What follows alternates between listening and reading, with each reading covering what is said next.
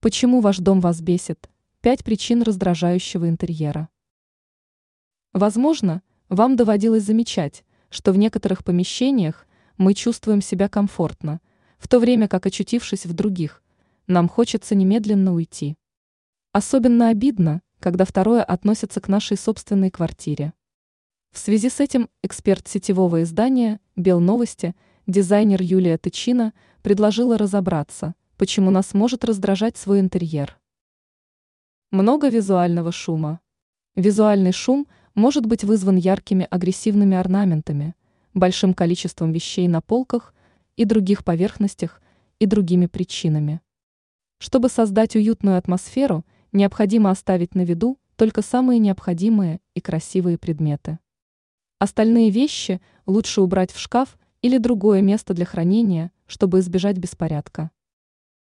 Чересчур активный узор.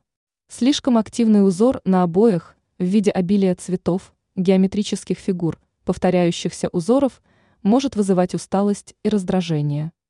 Такая расцветка стен создает ощущение усталости, а в некоторых случаях возникает чувство замкнутого круга и безысходности.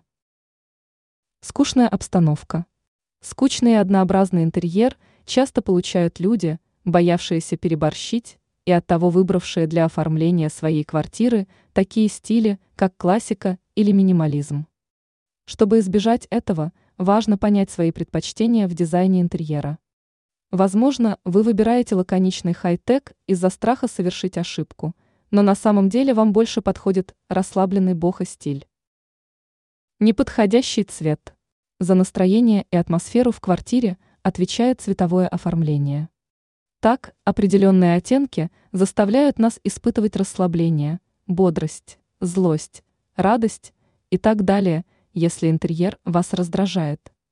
Виной может быть обилие красного, розового и желтого, которые в небольшом помещении могут утомлять и вызывать агрессию. Все детали интерьера однотонные. Однотонные шторы, обои и постельное белье могут выглядеть скучно. Попробуйте добавить контрастные элементы не только по цвету, но и по фактуре. Смешивание оттенков, узоров и фактур наверняка сделает вашу квартиру более уютной. Ранее эксперт поделилась мнением, какую кровать лучше выбрать для спальни, на ножках или без них.